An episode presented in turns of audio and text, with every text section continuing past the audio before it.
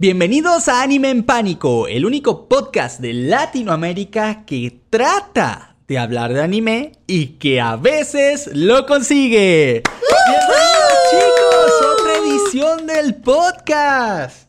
Yo estoy feliz pero asustada, no lo sé realmente. El primer capítulo fue anime y satanismo, el segundo clichés de anime me di cuenta de que soy un cliché andante. ¿Qué sigue? Pues has escuchado esa frase que dice no conozcas a tus héroes? Ay no. Sí, ahí sí. Y es que hoy nos toca hablar de una persona bastante curiosita, genial, un genio, literalmente un genio, pero a la vez alguien extremadamente polémico.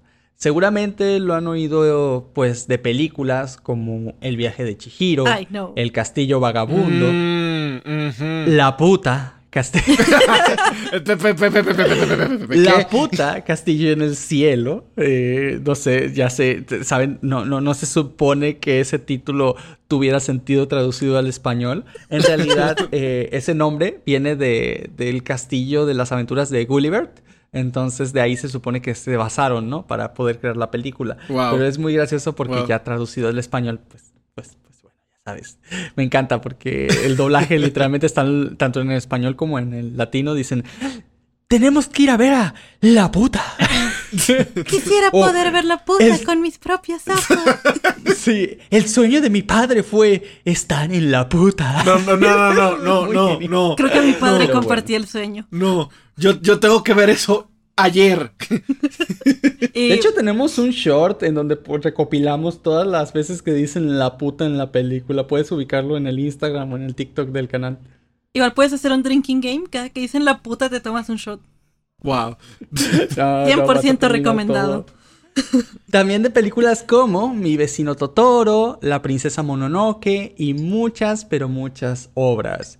Y es que este no es otro que el director más famoso de estudios Ghibli y su nombre, ya lo conocen, es Hayao Miyazaki. Ahora, la pregunta aquí es, ¿por qué este personaje es tan polémico? Digo, de cierta manera, por la mayoría de los otakus, si quieres verlo así, o de la gente que ama el anime o que lo conoce, es casi como un héroe. Digo, ha producido la única película de anime que ha ganado un Oscar con el viaje de Chihiro en el 2001 y aparte de eso sigue teniendo obra tras obra tras obra icónica. Pero, a pesar de todo esto, digamos que su forma de ser y muchas declaraciones que ha dado no lo dejan, ¿cómo decirlo?, en la mejor posición. Mm. Ahora, tú que estudiaste cine, ¿qué sabes sobre Hayao Miyazaki, sobre sus obras, sobre estudios Ghibli? Bueno, de lo que yo sé de Miyazaki es de que uno de, los, de esos directores vieja escuela de, del cine sobre todo en el cine de animación, él creció como, como animador en su vida profesional y ya se volvió director de, de películas. También sé de que él tiene como una, una, un estilo estético muy pronunciado y un estilo de historias como, como que trata de ser lo más profunda posible mientras la forma en que te la cuentan trata de ser muy llana. Como que trata de tener varias lecturas. Y de que él tiene un carácter muy fuerte del mismo estilo de todos los directores de su época. Todos los directores de su época tienen como que visiones muy muy cerradas, muy cuadradas y muy en contra de la modernidad en cierta forma. Y es que es precisamente eso de lo que vamos a hablar. Bueno, Hayao Miyazaki nunca ha sido un fanático muy grande de la tecnología, como sabemos. Y es que todas las películas que él ha dirigido dentro de estudios Ghibli siguen hechas a la antigua. Es decir, animación, dibujo por dibujo, cuadro por cuadro. Y si bien Estudios Ghibli tiene muchas otras obras que no utilizan estas técnicas, empezando por la más nueva que van a sacar próximamente, que está hecha completamente por CGI, en realidad todo lo hecho por Miyazaki está en la vieja escuela. Pero bueno, a él de por sí no le gusta la tecnología. Ya ha dado declaraciones en donde dice que los iPads es básicamente una manera de alejar a la gente en los trenes de hablarse los unos con los otros y que parece como que tuvieran movimientos masturbatorios palabras literales de él. Sí, ya sé, ya sé, ya sé. De hecho, la declaración está un poquito más extraña. Eh, eh, lo, que él, lo que él realmente dijo fue lo siguiente. Esa cosa que tienen en las manos y que parece una videoconsola, junto, a, junto con ese extraño movimiento que haces con las manos, no me resulta atractivo. Ni estoy impresionado por él. Incluso mm. siento cierta repulsión en realidad. Estoy convencido de que en poco tiempo aumentará el número de personas en los trenes utilizando estos extraños movimientos todos masturbatorios. ¿Será como cuando todo el mundo empezó a leer mangas en los trenes o con los móviles? Estoy harto de esto. O sea, es decir, no solo está tirándole, no solo porque aquí se está refiriendo a los iPads, no solo se está hateando a los iPads, está hateando a que la gente lea manga y está hateando a la gente que está con celulares. Mira, o de- una, o una de dos. O él le gusta la antigüita, así como que él va a un club de VHS, se va a la habitación de atrás, se lleva su película. o él tiene su o él tiene su iPad por ahí y se está haciendo el loco porque él sabe para qué eh, para qué él no, lo no, usa. no. No, para nada, para nada. Mira, yo te voy a decir una cosa. Al rato me no sé qué funan por decir visto que él- Miyazaki hace cosas raras. No sé que haya visto él en un tren, que le haya pensado, que le haya hecho pensar que estos eran movimientos masturbatorios, pero, pero aquí te va. Aquí Es que, te va. es que él sabe, él es animador. Él- Yo entiendo por qué Él. tirarle hate a iPad en general, pero no Él por no qué tiene. relacionarlo. El iPad está mal, Él pero la Microsoft Surface está bien. Él ni siquiera tiene un DVD en su casa. Él sigue Ah. con VHS. Y lo presume. Y se siente orgulloso de decirlo. Tú ves, él es del tipo de gente que todavía va a los clubes de VHS, se va a la habitación de atrás, se lleva su peliculita. No, eh, ahora, ¿en Japón todavía se podrán conseguir VHS? Eso sería una muy buena pregunta. O sea, ¿para qué lo usa? ¿Solo lo utiliza Yo creo para que sí. viejas? Japón es, o- o- es un lugar muy raro y tiene cosas muy turbias. Entonces yo digo que sí, como debe haber gente que se junta los miércoles para hatear la modernidad. No, y que también como que Japón tiene esa, O según esa cultura de, de, de co- de coleccionista, entonces supongo que todavía deben tener VHS. Sí. O según Miyazaki, no son cosas turbias, son cosas más turbiadas. Ahora, Son más turbias. ahora si, si Hayao son más puede, turbias, sí. si Ahora. Hayao puede hacer que un estudio siga siendo un método más caro, que no pueda juntar un grupo de personas que le consiga VHS. Ah. Como lo necesito para mi visión creativa. La cosa es Para no sentirse que él no solo hatea la tecnología, sino también a los creadores de anime a los que considera otakus. y el agua moja. Y el agua moja. Wow. Uh, uh, Y es que tiene un montón de opiniones sobre esto. y él no Por se mordió la ejemplo, lengua una- diciendo eso. no, pues eh, él, él, según él, no se considera otaku. Como esos youtubers de anime que no se consideran otakus, pues él tampoco se considera otaku. Pero me, bueno, sentía- me sentí un poquito Es que- aludido. puedes verte 2300 animes, estar todo el día hablando de eso y. y, y- sí, no. Y puedes no ser otaku, según él. Y en el Eso, 2014, Dios mío. Hayao Miyazaki, después del estreno de la película de Kase Taishinu, Kase Taishinu, Kase Tashinu, Kase Tashinu. O sea, cuando el viento se levanta, mencionó No, que la industria La puta, cuando el viento se levanta. debido a estos creadores otakus, ya que ellos no se relacionan con otras personas. Las animaciones solo pueden ser realizadas por personas que entienden y aprecian el comportamiento y actuar de otras personas, ya que si no pasas tiempo observando a la gente real, no puedes hacer esto porque no lo has visto. Es decir, no puedes crear personajes eh, ficticios con personalidades ficticias si no comprendes cómo se comporta la gente en realidad. Y dice que algunas personas se pasan la vida solo interesadas en sí mismas y que casi toda la animación japonesa actual está producida sin apenas base en observación a la gente real. Está producida por humanos que no soportan mirar a otros humanos y por eso digo que la industria está llena de otakus. Y te soy honesto, creo que tienes razón. No en la parte de la tecnología y los iPads masturbatorios, pero fuera de toda broma y fuera del hateo, sí estoy un poquito de acuerdo con esto de que la mayoría de los productores de anime actuales están enfocados, en su mayoría, en hacer personajes irreales, que no tienen nada que ver cómo se comportan o cómo son las personas en realidad. Y esto me ha tocado una cantidad innumerable de animes. Por ejemplo, estuve viendo Data Live porque, eh, porque un chico de, de- del Twitch eh, me canjeó los puntos para, para mostrar este Data Live y verme los primeros capítulos. Y es que literalmente todo el mundo actúa como NPCs. Los buenos son muy buenos, los malos son muy malos. Las chicas que se van a enamorar del protagonista son, pues eso, chicas que se van a enamorar del protagonista y poco más. Si me entiendes, no parecen personas. En muchos animes, la- la- los personajes que se supone con los cuales seguimos la historia no parecen personas. ¿No había ¿Me caído en? Y- eso? Pero, ahora que lo mencionas, tienes razón. Hay muchos personajes de anime que no reaccionan como se supone que deberían reaccionar. Pero es que. De hecho, hay muchas obras basadas completamente en esto. Pero es que yo no creo que realmente Miyazaki se refiriera a eso, si, si, si te soy honesto. Yo creo realmente que él se estaba refiriendo, porque yo siento que ahí hay, un, ahí hay un, una connotación tanto clasista, en cierta forma, como... ¿Cómo se llama? Como, como eh, es peyorativo cuando se ofende a alguien decir algo, no. no. Sí. Sí, es peyorativo. Creo que algo, hay un poquito algo peyorativo porque él dice que son gente que no salen, que no, le, no, no, no observan otros seres humanos, les da miedo estar en un entorno social y por eso dice que, la que los estudios están llenos de otakus. Pero él no se está refiriendo a otakus de gente fanática del anime, sino al término otaku en Japón, que es un término peyorativo para gente que son asociables, en cierta forma, ¿no?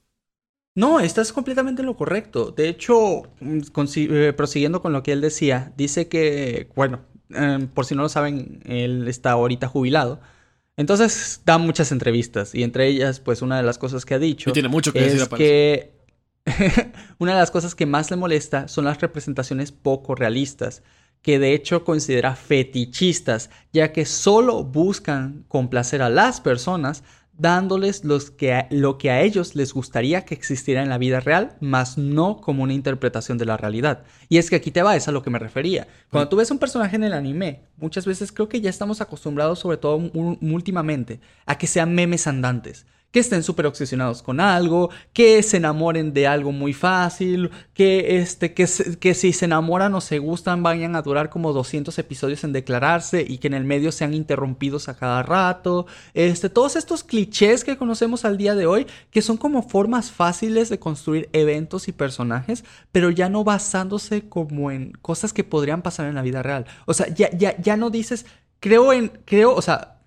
interpreto este anime como, como personas que están teniendo una conversación o como personas que están pasando por, por algo malo, ¿no?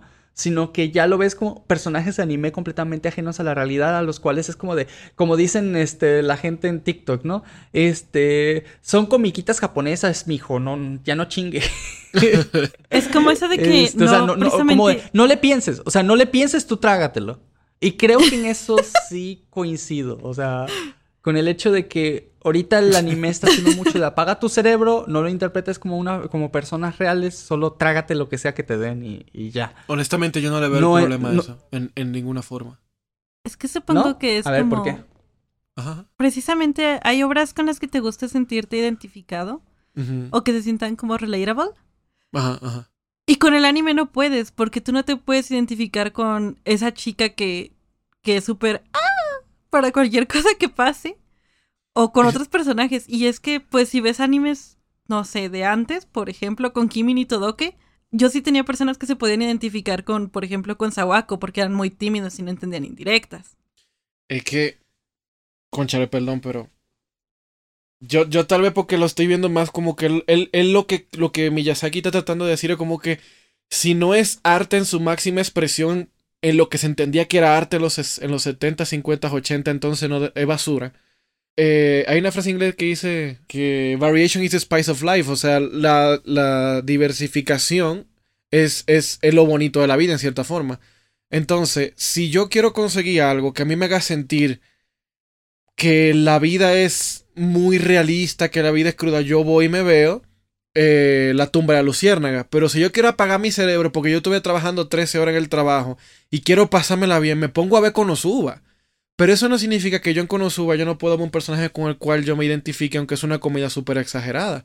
Por ejemplo, en este anime que tú me recomendaste, voy, del de. El de Lore del Escudo, le dice Kai. Esa secuencia inicial donde lo traiciona todo el mundo. En eso es el primer episodio, no son spoilers, ¿ok? Donde lo traicionan. O sea, cualquier persona que se haya sentido medianamente traicionada en la vida se puede relacionar un poquito con eso. Tal vez tú no te vas a relacionar en un sentido súper profundo en ciertas cosas, pero no todo el anime que salga, no todo medio audiovisual o narrativo de entretenimiento tiene que ser súper intenso o súper realista o súper... Así es la vida. Porque no es por nada. Yo no he visto el castillo del vagabundo pasando enfrente de mi casa. Pero los personajes sí tienen ciertas actitudes, como tú dijiste, relatable en cierta forma. Pero aún así no significa que todas las películas tienen que ser así, o si no es basura. Ya, ya, entiendo. Y, y de verdad no lo estoy justificando. Simplemente entiendo que su discurso va como a ese tío que llega y te dice, ¿tú qué vas a saber de rock, muchachito idiota? Y te pone... Maná. Exacto, Como de maná si es bueno. Todo lo que tú escuchas es malo. exacto, exacto. ¿Sabes qué? Estoy, estoy, Porque no es honesto. estoy No es medio honesto. medio, ¿vale? Estoy, literalmente estoy en un punto en donde entiendo lo que él dice, pero también te entiendo a ti porque es completamente correcto. Es decir, el arte no debe estar condicionado, este, por, Por nadie, por nada. Por nada, por nada. O sea, el arte es una expresión del ser humano y lo que sea que tú quieras expresar, sea realista, no sea realista, este, sea parecido a personas reales, sea parecido a personas súper caricaturizadas, todo está bien, porque es una forma de expresión y tú tienes todo el derecho de hacer tu arte como se te pegue la gana sin restricciones, ¿no? Y ¿sabes qué más? No solamente tú tienes el derecho a hacer el arte que te dé la gana, tú tienes el derecho a consumir el arte que te dé la gana. Ah, ¿Sabes qué? A- aquí entramos en temas de lolis y furros eh, en, eh, en así que este, sí, tienes el derecho de hacerlo. O sea, de hecho tienes todo el De maldito Milla hoy no derecho van a estar hacerlo. hablando.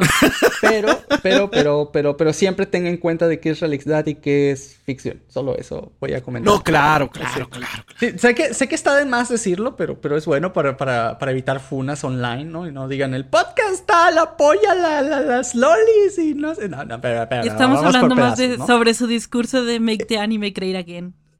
Entonces, en, en alguno de los ensayos de Miyazaki, él dice que, este, bajo la motivación, y cito, si hay algo de lo que tenemos que hablar es del excesivo expresionismo y la pérdida de motivos en el anime. Estas dos cosas están corrompiendo la animación japonesa. Y es lo que te decía, de- y es lo que te decía, de personajes planos que no tienen como que una motivación más que porque son buenos o tienen que salvar al mundo o tienen que hacer esto que esté de turno y ya. Este, alias Kirito de Sword Art Online, alias Ichigo de Bleach, aunque te duela. Este, alias Oh, mucha, mucha, y mucha soporten. gente. Esto no hace que los animes sean malos ni nada, pero es comprensible el por qué se queja. Supongo que él está acostumbrado a exactamente lo que tú, tú dijiste, como un tipo de arte más representando a la realidad. Y, y este tipo de personajes o historias que se venden más como productos de consumo que como, este, que como de expresión es, es la razón por la que él se molesta. No significa que él esté en lo correcto, pero a lo que voy es que puedo entender por qué lo dice. incorrecto tampoco. Ajá, exacto. Pero puedo entender por qué al menos que- está molesto. Puedo entenderlo. Es que igual no cualquiera puede escribir el viaje de Chihiro, no cualquiera puede escribir Kill Bill, pues. Pero fíjate en algo. Kill Bill para mí es la película más popera de Tarantino. Sí, sí, sí, definitivamente. Y es la más famosa. popera ¿no? en el... Esa y Pulp Fiction. Ajá, exacto. Ajá, y Pulp Fiction. Pero fíjate en algo. Aunque la- mi favorita personal es. Mi favorita personal es Bastardo sin Gloria, si soy completamente honesto. Uh, Buenísimo. Revivió el cine. Ese sí, me atrapaste, es cine. Es cine. Una de mis favoritas yo creo que es Django. Pero la cosa es, por ejemplo, el... High five. Una de las diferencias, por ejemplo, que tú mencionas entre Kill Bill y Pulp Fiction, bueno, es de que yo digo que Kill Bill es más popera porque es algo más que el consumidor común, por no sonar eh, clasista, puede disfrutar más. Porque Pulp Fiction es más de diálogo, diálogo, diálogo, diálogo, tiene una estructura no lineal. O sea que para tú armar la historia de un orden cronológico en tu cabeza, tú tienes que verla varias veces, o luego sentarte a discutir con alguien, o tú pensar contigo mismo qué va primero, qué va después. Porque está como por arcos por separado. En cambio, tú ves Kill Bill y es una historia de venganza tradicional, con actores en la gran mayoría famosos estadounidenses, con un estilo súper japonés y anime. ¿Ok? O sea, no estoy diciendo que el Kill Bill está diseñado para vender, pero fue el síntoma de Tarantino tomar prestado muchos elementos del cine popular, tanto americano como japonés. Entonces, con eso dicho, cuando Miyazaki está criticando como la popularidad o el crear algo por el por consumo popular, sus películas fueron de las películas más vendidas en su época en Japón. Sus películas se volvieron un consumo popular. ¿Ok? El que sea popular no lo hace malo. Lo que yo siento es que él se está criticando como la falta del, del alma del autor Sí, yo dentro creo que de es, la es obra. eso. Yo creo que no es lo popular. Yo creo que lo que él, lo que él está criticando es exactamente eso que acabas de decir. Como de que no tiene alma, no tiene esencia, no tiene una, una, la forma expre o sea, de expresión que debe tener de parte del artista, sino que es literalmente un conjunto de personajes hechos para que sean famosos y, y peguen y, al mundo le gusten y vendan mucho dinero y figuritas, ¿no? Que fue un caso muy parecido a lo que le pasó al autor de Spy Family, que de hecho él mismo intentó pegar con varios mangas un poquito eh, más profundos, empezando, creo que el último que tuvo antes de, antes de Spy Family fue Rengoku no Ashe, pero que la no verdad pegó. está muy bueno. Sí, y solo fue un Es un fanfic de Kimetsu no Yaiba, ¿verdad? No, no, no, no, no, no, no, no, no, no tiene que ver con ese Rengoku. No, es este, eh, fue como Antes un de ser como de, ¿qué son? ¿Cazadores de brujas eran? Ajá, era una bruja en un pueblo donde quemaban brujas. Y, esta, y de hecho de ahí salió el diseño de Anya, que se utilizó posteriormente en Spy Family. Pero, pero no pegó, Oh, no wow. pegó y él no logró, no logró serializar ningún, este, ningún manga. Y esto que él ya, ya está más o menos viejito, o sea, él ya creo que lleva para los 40 o 50. Y, este, y él ha, ha sido editor de varios de los mangakas famosos, como este, creo que es Fujimoto, el que tiene Chainsaw Man, Fire Punch, ¡Wow! y la cosa es que de hecho ahora él que estaba fungiendo como mangaka, eh, su editor le dijo, ¿por qué no intentas hacer como pues eh, una obra que pueda ser como que más eh, popular, ¿no? Más simple, sin que tengan que pensarle tanto, que de hecho fue lo mismo que le pasó a Gotoge de Kimetsu no Yaiba. Ella también tuvo un manga Mm. cancelado y varios one shots que no pegaron para la seri- serialización. Hasta que lo mismo pasó. Su editor le dijo, haz una historia más simple, con personajes un poquito menos complejos, y eso vende. Y pues así hizo, vendió Kimetsu no Yaiba, se convirtió en un fenómeno mundial y Spy Family también, ¿no? Pero activamente Sí, claro. el autor de Spy Family dice que no le gusta su obra. Que él dibuja cosas simplemente porque le dicen y porque necesita dinero. Pero realmente él le tiene cero cariño a sus personajes. Al único que le más o menos agrada es. Anya. Eso es muy Y eso porque se parece a Ash. Sí. Y eso porque se parece a Ash. Pero realmente no tiene ningún apego ni a Yor, Sí. ni a Lloyd, ni a Anya. Y literalmente él dijo, si lo tengo que extender un millón de a- años sin avanzar la trama, por tener dinero lo voy a hacer. Así de... Te diré que me siento, te diré que me siento feamente identificada en cierto punto. Para los que no lo saben, yo escribo fanfics, Uh, que son estas historias que no me gustó el canon original, voy a hacer mi propio canon con mujerzuelas y más besos. Y a mí me pasó eso. Confirmo.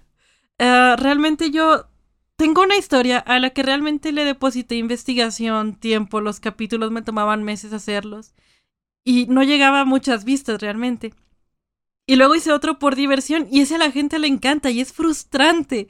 Es como, Sí, sí, sí. este fanfic no tiene el mismo amor que yo le estoy poniendo al otro. ¿Por qué les gusta este que nada más hice para salir de un bloqueo? Y ya no puedo dedicarle al otro tiempo porque siento feo de que me tardo tanto tiempo en hacer un capítulo y no tengo vistas. Y este que hago por diversión a la gente le gusta un montón. Y no A los youtubers nos pasa mucho hecho, esto. Pura comedia. A los youtubers nos pasa esto. Muy feo, muy feo. Los temas que nos gustan hablar usualmente no son los que hablamos. Por ejemplo, tú sabes que yo hago resúmenes de manga, pero porque... eh, A mí me gusta hacerlos. O sea, genuinamente a mí me gusta hacerlos porque siento que es una manera de disfrutar de manera distinta la obra. Pero al mismo tiempo no es lo que me gustaría dedicarme al 100%. Me gustaría hablar de temas un poquito más complejos con anime. De hecho, ya saben, tenemos videos de, este, de la nobleza, los títulos de la nobleza explicados de manera detallada, este, los rangos militares explicados poco a poco. Este, tenemos videos sobre cómo fueron las primeras culturas japonesas y cómo venían de Rusia y no realmente de Asia. Entonces los japoneses antiguos parecían unos tipos gigantes, musculosos y barbados y no, ni, no tenían ni pinta de, de los asiáticos que conocemos hoy en día. Todo ese tipo de cosas interesantes es lo que quiero meter en los videos. Pero lo mismo, casi no tienen visitas. Tenemos que hacer videos un poquito más populares para que pueda pegar y de esa manera pues podamos mantener el, el canal. Yo creo que a cualquier persona que haya hecho un proceso artístico se ha visto como en este tipo de, de dilema, ¿no? O hago lo que a mí me guste o hago lo que se queda para comer. O eres un poquito más estratega y haces ambos. Pero es muy Bueno, sí. complicado. Complicado. Es complicado, pero ese elemento complicado se quita, al menos yo en mi opinión, cuando tú eres consciente de lo que tú estás haciendo. Porque, por ejemplo, tú haces un... Bueno, voy a hablar de mi experiencia. Tú haces un corto, un cortometraje, una película o una animación que tú pusiste tu alma en ella. Si tú esperas que, seas, que sea popular, creo que le estás haciendo primero un deservicio al, al, al, al material que estás creando y a ti mismo como artista, porque si lo vas a hacer para los demás, ya hazlo popular. Si lo vas a hacer por ti, hazlo para ti. Y ya que pase lo que pase, porque si tú tienes algo que quieres desahogar, que quieres sacar, hazlo. Pero si lo que tú quieres es que sea popular, entonces hazlo popular.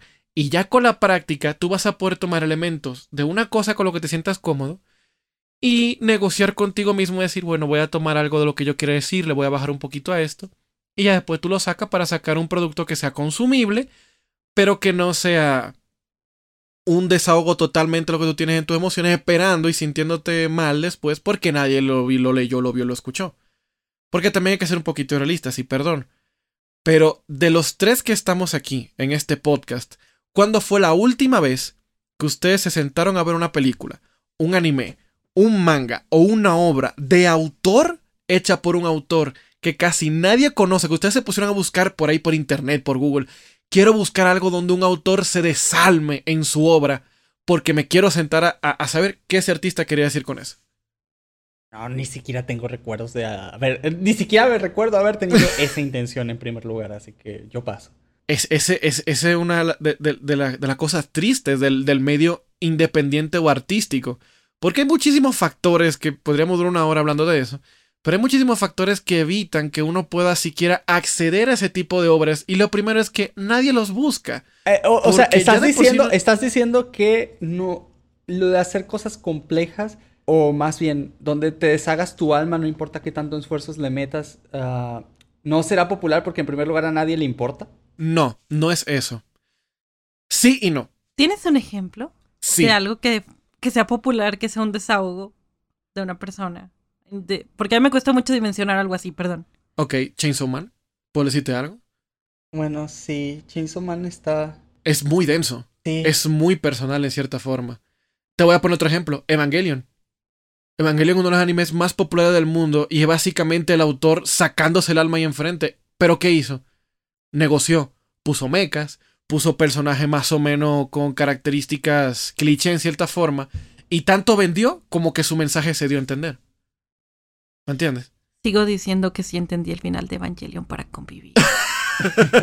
no, no es tan difícil realmente entender el final de Evangelion. Lo que pasa es que Evangelion está mal contado. Eso es algo que, que de hecho creo que lo, he, hablado. Sí, sí, sí, sí, sí, Evangelion, Evangelion, es una historia mal contada. No es que sea difícil, es, es profundo. Pero no fue a propósito, no es a propósito, no es a propósito. Sí, no. Pero a lo que voy es que este, no es que sea lo más profundo del mundo, es simplemente una historia que no te están contando en el orden. Entonces, no es que sea difícil entenderlo, sino que hay muchos datos que no te dan y que tienes que sobreentender en la marcha que vas viendo el anime.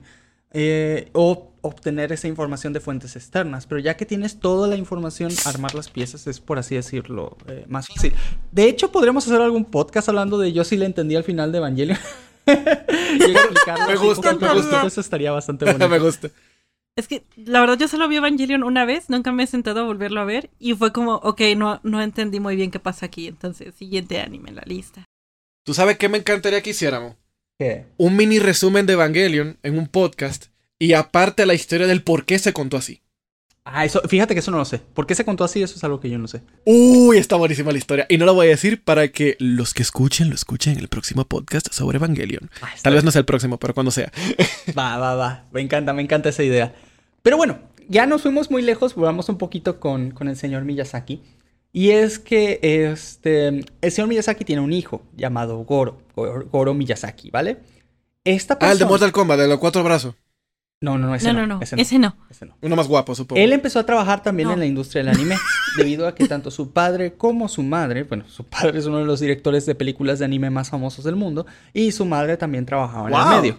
Así que, pues el hijo oh. tiene de las dos partes influencia en esto.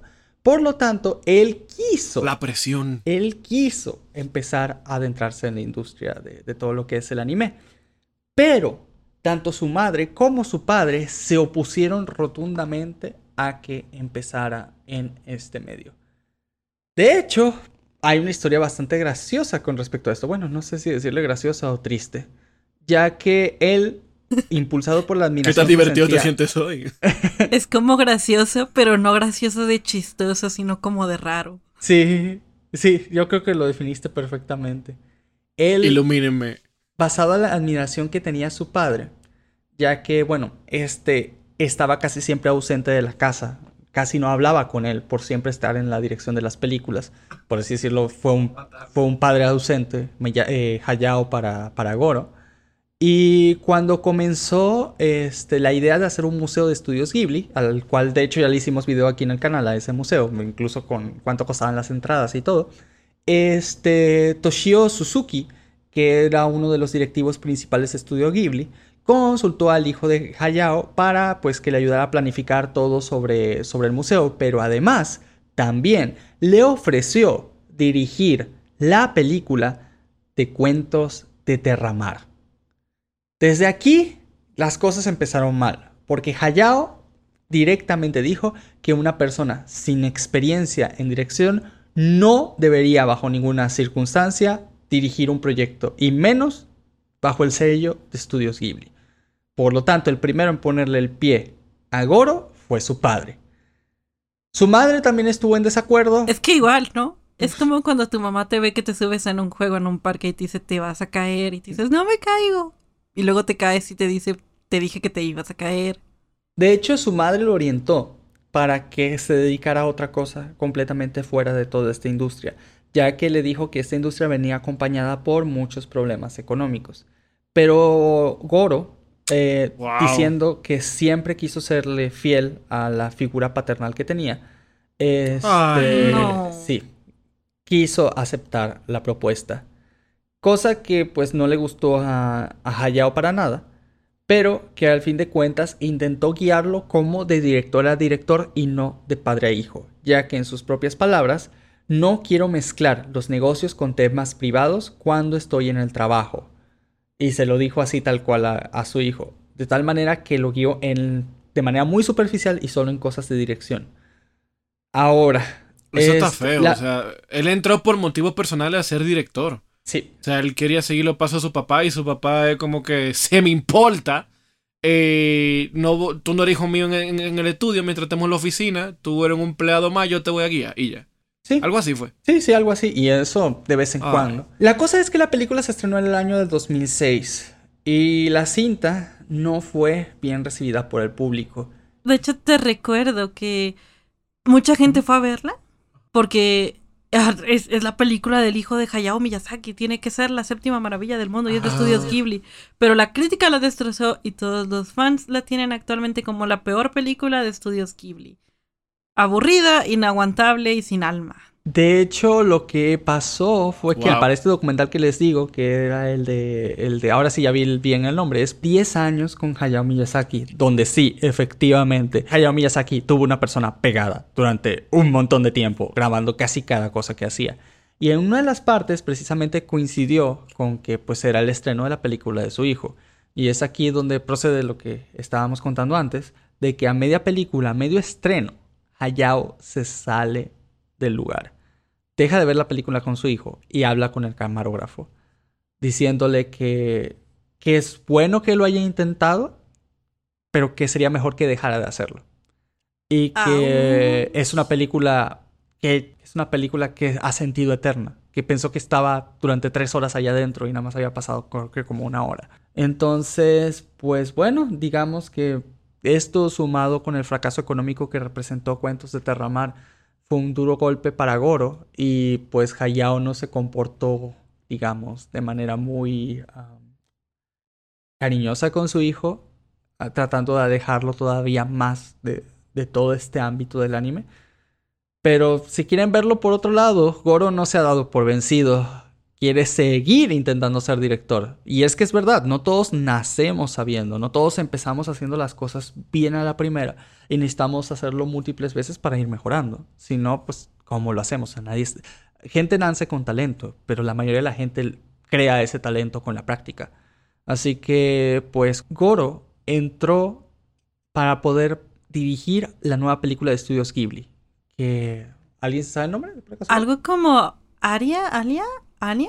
Y a la otra tampoco le fue tan bien. Pero es que la otra la hizo más pegado con Hayao. Entonces no se cuenta como una película de él. Se cuenta como un éxito compartido y fue esta de algo de las colinas. Pero tampoco está buena, ¿ok? Eh, editor Sama no me dejará mentir. Yo tengo la colección. Compré una colección que llegó a una tienda en México que se llamaba Mix Up. de casi todas las películas de estudios Ghibli las tengo en original y selladas. Y nunca llegó Cuentos de Terramar y tampoco llegó la otra. Porque no les fue bien en Japón y no las trajeron para acá en edición original. Wow. La segunda de Goro no, ¿Cuál- no lo cuál había pero sido la la 3D segunda? se llama Irwin y la bruja. Irving y la bruja, ok. Eh, Ya se estrenó, ¿no? Tengo entendido que no. La vimos y dijimos que no parecía. Bueno, vimos el tráiler y dijimos que no parecía para nada algo de Ghibli. No. Otra yo, tengo vez. una, yo tengo una opinión muy, muy, muy, muy cerrada sobre esa peli. ¡Wow! Tiene 29% Rotten Tomatoes. ¿Ya salió? ¿Qué, qué Parece. opinas tú? Tiene 4.8 de 10, 46 en Metacritic, 62% Ah, o sea, ya se de las personas en Google le gustó la película. Se estrenó el 18 de octubre del 2020. ¿Cómo se estrenó hace dos años y nadie la ha visto? Nosotros estamos hablando aquí como Y que no la película se está produciendo Ajá, todavía. No nos enteramos. ¿O es que están haciendo otra? Está- Sí, no, ya sí, esta fue la que hizo Goro Miyazaki, el octubre 18 de Oh, 2020. Dios. Y no, le fue malísima. Hizo 726 mil dólares. Ni lo. ¿Eso te cuesta un video musical ahora mismo? No, no es nada. Pero todo lo que yo. Yo ni siquiera he visto una reseña ni nada, solo he visto trailers. Exacto. Yo, yo ni. Yo. Estoy viendo, estoy leyendo ahorita que justamente, ay Dios, Hayao Miyazaki sobre esta película se expresó que es para zombies sin cabeza, que está absolutamente disgustado y que... Pero él tuvo involucrado en la película. Ah, no, eso lo dijo sobre un software que crearon que Vaya. estaba animando sin ayuda de una Es que, persona. es que Ah, no, pero no, no sobre esta película. No sobre esta película, no. Es un software que estaban desarrollando los estudios Ah, Ghibli para ya, ok, ok, quitarles un poquito el peso a los animadores. Y había como un proceso que era como intentando hacer caminar a una persona, pero parecía más un zombie que se arrastraba. Oh, la- ya, ya, ya. Oye, Pero oye, pero... yo siento wow. que acabamos- Ah, son tantas cosas. Siento que saltamos de un multiverso a otro porque e- ese tráiler salió como hace menos de un año. ¿Y cómo que se estrenó hace dos años la película? Está lo de la tumba de las luciérnagas está pasando otra vez. Pero yo- es que yo siento que hay Sí, no, otra no, hecho, película que se está produciendo ahora, entonces no entiendo. Déjame Sí, no, yo, yo había leído que Hayao se había, a- había renunciado a su retiro por quinta vez. Él, él está como, como el Undertaker en, en la, en, en la lucha libre. Me retiro, vuelvo, me retiro, vuelvo, me retiro y vuelvo. Es que eso es feo, ¿sabes? Porque significa que si no son de Hayao no venden. Y no hay ningún proyecto de Ghibli en producción. No, la más reciente... Estamos teniendo La, un la efecto más Mandela. reciente es esa de... Yo, eh. Yo estoy viendo un artículo de Screen Rant de hace tres días. ¿Cuál película, cuál debería ser la próxima película de estudio Sí. Ghibli? No, no, sí hay, sí hay uno, sí hay uno. Creo que sí hay uno, pero dame un segundito. Ah, sí, de un chico, Ah, ¿verdad? eh, ¿Cómo vives? How do you live? What? Este, La portada es como de un Parece que es el chico. siguiente proyecto de Ghibli. Y va a ser otra vez por parte de Miyazaki. Basado en una novela de 1937. Y para sorpresa de nadie es 2D. Sí. eh, para la sorpresa nadie es 2D, dirigida por Miyazaki y va a salir, este, todavía nadie sabe. Es- solo se sabe que está en producción. Y se ve interesante, o sea, nada más viendo la, la- la imagen de la portada, sí se ve bastante interesante. Eh, eh, Están viendo esa de cuatro niños como en un japonés así como de los 1900 caminando y con un fondo estrellado.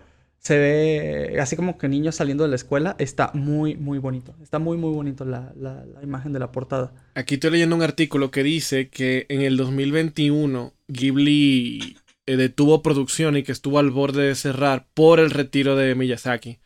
O sea que ahora mismo, después de lo que pasó con, con Goro, básicamente Miyazaki se retira y Ghibli dijo, aquí no hay cabeza. Y al parecer, How Do You Live está programada para el lanzamiento el año que viene, en el 2023. ¿Qué sabes qué es, qué es lo malo, no? Mm. Yo lo veo así, no sé si realmente pasó así. Pero es como tú tienes a un genio como Hayao Miyazaki y ya ves por sus canas que ya tiene muchos años y que en algún punto ya no vas a tener a Hayao Miyazaki, se va a ir tu gallina de los huevos de oro y ves que tiene un hijo y dices, a lo mejor heredó el talento. Y le Y das la dirección de una película aunque él nunca ha dirigido y nunca ha estado en un estudio. tenemos poco presupuesto, vamos a utilizar tecnología moderna, vamos a dar la oportunidad a ver si pegamos de esta forma. No funciona. Vamos a cerrar y Miyazaki, no, espérate, eso no fue lo que hablamos. Voy a volver una última vez para ver si, si sacamos la cabeza un poquito. Wow. Sí, sí, básicamente eso podría ser un muy buen resumen del- de la situación actual de Estudios Ghibli. Oye, y eso es muy malo porque, Sí. pues con la edad de Miyazaki estamos viendo de que Estudios Ghibli tal vez no pueda solventarse por sí mismo a futuro. Oye, pero yo te voy a poner una pregunta. Ahora va- A vamos ver. a darle un twist interesante a esto. Vamos a darle un twist interesante al asunto. A ver. A mis dos compañeros panelistas les hago yo una pregunta porque yo no tengo forma de responder lo siguiente. Estudio Ghibli cierra mañana. ¿Quién se queda la batuta? ¿Cómo que quién se queda la batuta?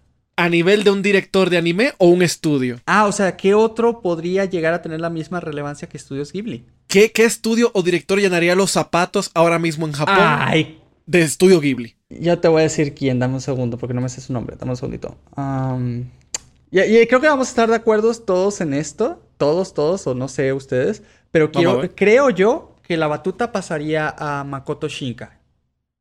Ma- Por supuesto Es que el- sí, Your Name. Sí. Sí, sí, sí, sí. el- No, mira, ya, ya, ya, sí, ya.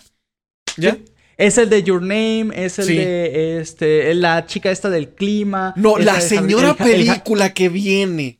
El jardín de las palabras y de la. Ajá, esa película que tampoco me sé el nombre, pero que está por venir y que con solo el tráiler te la venden demasiado bien. Pregunta, ¿esa es la película que está hecha por dos estudios diferentes? No, ese es un anime y de hecho ya se estrenó. Es, pero la película creo que sí va de eso, porque Ajá. la puertita y las dimensiones. Es que hay una película, tú me vas a corregir si es esa, que no, no son dos estudios diferentes. Bueno, sí creo que sí como que está animada por dos estudios, pero hay, hay como que dos versiones de la película. Como que una inicia con el final de la otra, algo por el estilo. Y, depende, y dependiendo cuál Sí. tú veas primero, tú vas a tener una precisión súper diferente a la película. No, todas, todas las películas están conectadas de Makoto Shinkai. De las famosas que ha puesto desde El Jardín de las Palabras, Your Name, la de la chica del clima y esta de la puertita, que no recuerdo cómo se llama. Este, espera Ah, un segundito. ¿cómo, ¿cómo se va a llamar? Creo que es Susume Toyi, Susume, Susume no Tojimari. Susume no Tojimari, creo que se llama la, la película. Este. Ah, y la película se llama El tiempo contigo. El de, el de la Sí, chica sí, del sí, clima. Y, es que este, sí, y todas, todas están conectadas. sí. Y esta es una continuación, la que viene, es una continuación directa de, de la de esa de Un tiempo contigo. Que no están narrativamente conectadas, pero el mundo es el mismo. Y si ves donde está la puertita esta que está en el tráiler, está como en un lugar súper inundado. Y es que el final de Un tiempo contigo es que la chica que, que Oh. permanecía cuidando el tri- clima, dejó de cuidar el clima y Tokio se inundó completamente. Dejando Spoiler todo bajo el agua. Ese es el final de la película. sí, perdón. Ese es el final de la película de. Pero no, ni tan spoiler porque no estoy diciendo cómo sucedió. Pero solo puedo decir que queda Tokio inundado al final. ¿Cómo de decir? la- de la- el protagonista se muere, pero no va a decir quién lo mató. No, no, no, no, no, no, no, no, no, no, no, no, no, pasó eso. No pasó eso. Se inundó. Tokio porque ella dejó de cuidar Tokio, ¿no? A Rengoku lo hacen dona, pero no te voy a decir quién. Y bueno, y esta película ves que todo está inundado. Entonces ya, ya vas haciendo como la relación de que todo está conectado todo el tiempo. Y por ejemplo, una de las maestras de Your Name era la chica que estaba, que se juntaba con el chico en el parque de, de Tokio en el Jardín de las Palabras. Oh. Entonces, literalmente todo está en el mismo mundo y está transcurriendo a- al unísono, si quieres verlo así. ¿Qué ¿verdad? clase de bonito. Avengers es este? Pero sí, las películas de Makoto Shinka son una delicia visual. Que te voy a y- decir algo. Y narrativa. Y Cuando- musicalmente también. Sí, sí, sí. Lo sí, que sí. sea de cada quien, Sí. musicalmente es precioso. Cuando salió Your Name, mucha gente pensó que lo hizo Ghibli. ¿De verdad? ¿En serio? Sí, Pero no, mucha no gente pensó que lo hizo Ghibli. Es que te voy a decir algo. Por lo menos desde el lado de las personas que no estamos tan educados a nivel de la estética del anime, por la narrativa y por la historia que se veía como muy bonita, etcétera, la gente pensó que era Ghibli. Por lo menos la gente de, de mi círculo, que no está como tanto en el mundillo del anime, que no por el trazo del dibujo, por el estilo del dibujo, dice, ah, no, eso es de otro estudio. Pero mucha gente pensó que era Ghibli por el tono de la película. Gracias por doxear mi apestosa alma otaku.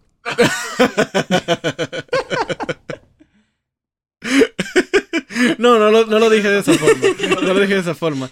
Sino de que obviamente cuando... Porque te voy a decir algo. Ya cuando tú te educas un poquito, tú sabes, tú puedes diferenciar un estudio de otro. Tú puedes decir, esto lo hizo Madhouse, esto lo hizo Mapa, esto lo hizo Bones. Y ya más o menos tú sabes. Pero cuando tú te hablas... O sea, dando la razón un poquito a Miyazaki, hay tan pocas obras de autor dentro del anime. Y sobre todo dentro del ámbito de películas animadas japonesas que cualquier cosa que se sienta un poquito lighthearted, bonito, con una historia bien linda, que tú sabes que te vas a llorar un poquito, la gente inmediatamente, aunque no diga que ese de Ghibli lo asocia con Ghibli, o lo compara, o lo pone a competir uno con otro. Es como cuando ves pies y dices Tarantino. Sí, totalmente, totalmente. Y ahora voy a decir que a Your Name le robaron el Oscar. Continúen. Ay, sí, totalmente de acuerdo. Totalmente de acuerdo. Sí, totalmente de acuerdo. Your Name debió ganar ese Oscar. Totalmente de acuerdo. ¿Quién fue el que se lo quitó? ¿Había sido que Toy Story o qué, qué, qué, qué se no sé, quitado? pero era o Disney o Pixar. Ajá, cualquiera de esas dos. Una de esas Sí, fue una de, de las de Pixar. Que no están mal las películas de Pixar, pero es que la verdad la de Your Name le ganó, o sea, en todo, o sea, no, no había ni de dónde verle. Pero Mira, si tú quieres ver nada más lo técnico, nada más en eso le ganó. Nada más en lo Un técnico le minuto de Your Name tenía más presupuesto que Nanatsu no Taizai. todo tenía más, más presupuesto que Nanatsu no Taizai. Los créditos en blanco y negro tenían. Que de hecho no sé si, si sabes cómo fue que se produjo la tercera temporada de Nanatsu no Taizai. ¿Ebrios? en una compu con Windows XP. Lo que pasaba es que el estudio que compró los derechos de Nanatsu eh, no pudo solventar por la cantidad de trabajo este, la producción de la tercera temporada. Entonces lo que hicieron es que contrataron un montón de freelancers, como en un esquema estilo outsourcing, los hicieron montón de becarios. por separado y juntaron todas las escenas que cada uno hacía. Y Hicieron un collage. muchísimo. Ay, estos becarios. Hicieron un collage, ajá, hicieron un collage contratando a gente de, de páginas web y de todos lados con el, con el chiste de sacar la temporada simplemente porque se habían llevado esa, ese compromiso al hombro. Pero la verdad es, es lo peor hecho que yo he visto que le han hecho una serie popular de anime. La Esa es la diferencia entre trabajar en equipo y trabajar en grupo. Sí. Wow, no lo pude haber dicho. No lo pude haber dicho. ¿Sabes qué es curioso? Que a pesar de todo lo que hemos hablado, Hayao Miyazaki siempre lo relacionamos con estas obras bonitas, lindas, eh, súper hermosas. Y, y- y como vimos, es una persona que, que, de hecho, otra anécdota de él es que durante el terremoto del 2011, no sé si recuerdan que en, en 2011 un te- hubo un terremoto en Japón muy grande, que fue donde eh, casi explota la central de Fukushima y nos vamos por segunda vez después de Chernobyl al, a- al queque todos los seres humanos. sí. Y como alerta de tsunami. Este, Y que hubo un tsunami y todo. Estaban trabajando en una película dentro de Estudios Ghibli. Y en ese momento, en medio temblor, la gente estaba evacuando y Hayao dijo, no, aquí hay un trabajo que tiene que hacerse. Esto No, va a pero no. pasar". Y los hizo quedarse a No. continuar trabajando a medio terremoto. Yo le digo, mire, señor Hayao Miyazaki, con todo el respeto, su eminencia, usted se puede morir mañana. Usted está viejo. Yo estoy joven. Pues sí. quédese- No, yo trabajo en Ghibli y yo es como de, mira, a mí me importa más mi vida, mi familia y mi Sí, futuro que, sí. que cualquier proyecto que yo tenga con usted o lo que sea, por más famoso que sea. Mi liquidación y trabaje solo. Tú pensando, bueno, hay réplicas por todo Japón, chance y nos dan unos días libres. Ves que entra Hayao en la sala. No van a ser días libres. Sí. De hecho, eh, parece chiste, pero es anécdota. Con los mismos trabajadores de ahí adentro de, de y yo de con el tsunami con, eh, inundado hasta el cuello, ¿verdad? Y, y Miyazaki trayendo tanque de. de No, obviamente, oxígeno. obviamente el edificio, el edificio de Ghibli salió, no voy a decir intacto, pero con daños muy menores. O sea, es decir, realmente, por suerte, nadie corrió peligro, nadie se murió, no hubo ni heridos ni nada. O sea, realmente pudieron seguir trabajando a medio sismo, pero, Ah, ah, pero aún así Wow. es muy mala onda. O sea, dejando de que no pasó nada, para ellos al menos, fue muy mala onda. Trigger Warner de que Trigger. Warning de que se me va a salir lo mexa. Ahora me imagino a Hayao Miyazaki como sigue trabajando puñetas ni que vivieras en México. Aquí no se caen los edificios. Por eso la película que estaban produciendo en ese momento hay como dos o tres cuadros, dos o tres frames de animación en la mitad, que, que los garabatos se ven como que, eh, que se, se movían y que estaba el terremoto mientras estaban. Pero decidieron Pero es que dejarlo recordemos que un como algo terremoto dura un minuto, un minuto y medio, o por ahí. O sea, realmente dura muy poquito. Entonces, este... Sí es algo que te puedes esperar y pasa. Por ejemplo, a mí me tocó una vez en 2017 allá en México, en el... Este, yo estaba en el World Trade Center y justamente me agarró el terremoto, creo que había sido del 17 o Ajá. 19 de septiembre, algo así. No, Lo más seguro que fue un muy feo. 19. Sí, y tembló muy fuerte, tembló muy, muy fuerte. De hecho, literalmente sentimos como el edificio se estaba bamboleando de un lado para otro. Ah, yo estaba en un piso número 22 en aquel momento. Ah, no, y los pues. guardias de seguridad del edificio taparon las salidas de evacuación. Porque literalmente Ah. dijeron, estamos en el piso 22, nosotros no alcanzamos a salir. Y si todos pasamos por las escaleras, las escaleras colapsan por el peso. Así Tiene que sentido. nosotros tenemos que darle la oportunidad a los de abajo que se alcanzan a salir. Welcome to the Hunger Games. Sí, básicamente. Y fíjate que a pesar de que todos estamos con la presión súper bajada, varios con ataques de pánico, porque estamos encerrados en un piso 22, moviéndonos de un lado para otro y sin poder salir, am, la gente se lo tomó bastante bien. O sea, creo que entrar, todos entramos como en un periodo de resignación, ¿sabes? Ni intentaron luchar contra los guardias ni nada. Incluso, los, pues imagínate, los propios guardias estaban poniendo su vida al, bloquear las salidas y todo. Pero todo el mundo lo comprendió bastante bien. Es como de, pues sí, tienen razón. O sea, y como no podía hacer nada, en lo que estaba temblando hice dos cosas yo. Lo primero fue llamar a mi esposa, que en ese momento era mi novia, y, ver cómo estaba para ver que por lo menos hubiera salido. Y le conté mi situación, ¿no? No le dije, obviamente, que no podía salir, pero, pero le dije al menos en dónde estaba, por si cualquier cosa pasaba. Y lo segundo que hice fue ponerme a grabar. Me puse a grabar y de hecho tengo un video durante el terremoto ese día, con todo moviéndose y todo. Sí. Ajá, y para los que están en YouTube, aquí les dejo el fragmento del video, por- simplemente para que, para que lo vean. ¿Has visto esas veces donde se ponen los personajes blancos en las caricaturas por el miedo? Algo así te pasa, o sea, se te baja la presión, o sea, sientes, sientes como que el cuerpo extraño, pero extremadamente ligero, como que todas tus preocupaciones no existieran, o sea, sí de plano, es como cualquier cosa que te haya preocupado alguna vez en tu vida, en ese momento no significa nada, es una bobería, es una tontería. Ese archivo adjunto En ese que momento- no enviaste, no importa ya. No importa, o sea, tú, tú, tú, ¿cómo? No sé cómo explicarte, no sé cómo explicarte. Sientes que nada de lo que tú piensas que haya sido importante para tu vida realmente fue importante. Y que las únicas cosas que quieres en ese momento es, yo espero que mi mamá esté bien, yo espero que mi esposa esté bien, espero no dejarles problemas de ningún tipo. Este, am, si mañana no voy a trabajo, si tengo que renunciar e irme, si pierdo todo mi dinero, no me importa. O sea, ¿me entiendes? No me importa perder mi casa, mi dinero, no me importa nada. Pero si puedo salir de aquí estaría cool. Si no, pues solo espero. Ay. Si no, pues espero Panic. simplemente dejarle la menor, la menor. Si no, espero dejarle la menor cantidad de problemas posibles a las personas que me quieren. Así de simple. Ah, pero eso es si no viene Hayao Miyazaki y te dice, no, usted no va para ningún lado, para su casa, no trabaje, guarda el trabajo y siga trabajando. Pues básicamente es lo que le dieron a Panic.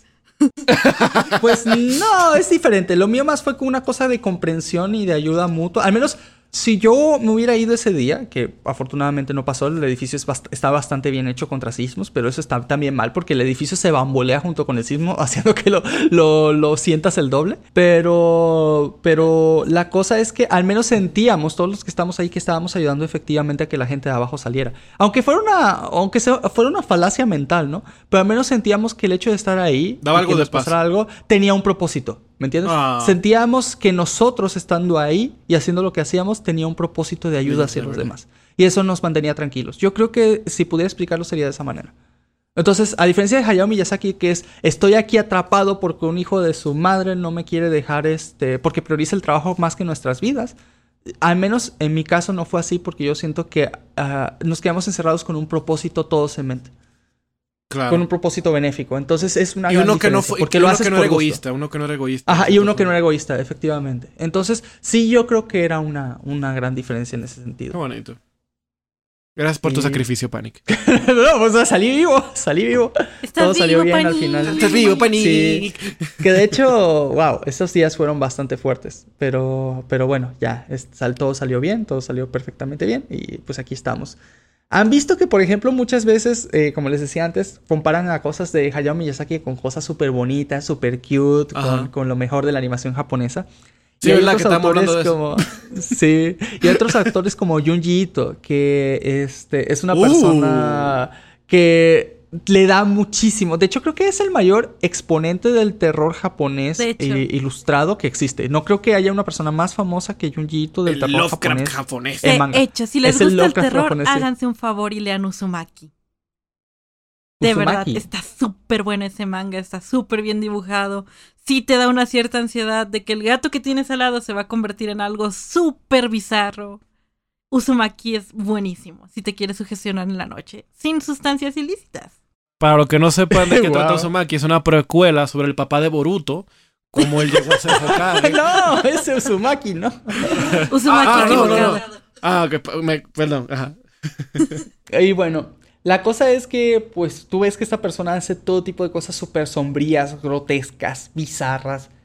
Y la verdad es que aún así, con todo eso, es un amor de persona. O sea, literalmente es como de esas personas que tú le dices en una convención, oye, posas conmigo con estas orejas de gatito y va y posa contigo con las orejas de gatito. Es una persona que literalmente Ah. lo ves y disfruta su, su música, todo el día está sonriendo, le dice que sí a todos los fans, este, ah, participa de buena gana en las producciones que están basadas en sus obras. O sea, es, es, es, es increíble como una persona que puede expresar tantas cosas bizarras, grotescas, de terror, de manipulación humana, de, de, de, de, de vísceras, sexo, cosas fantasmales, satanismo, lo que tú quieras.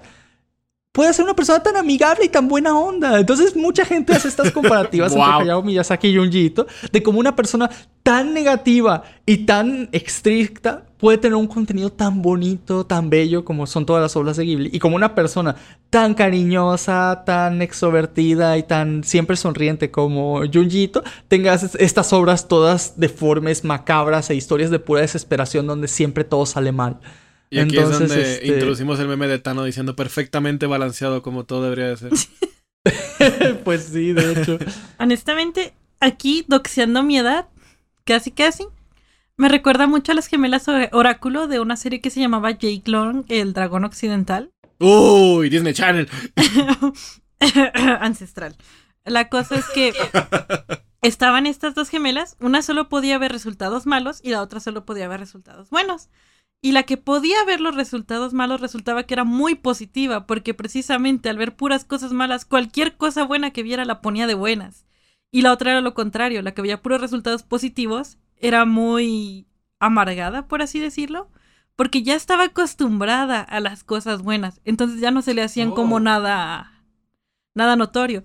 Y eso me recuerda a todas las imágenes que hay de Hayao Miyazaki estresado, que hay una colección de memes súper buena que puedes usar.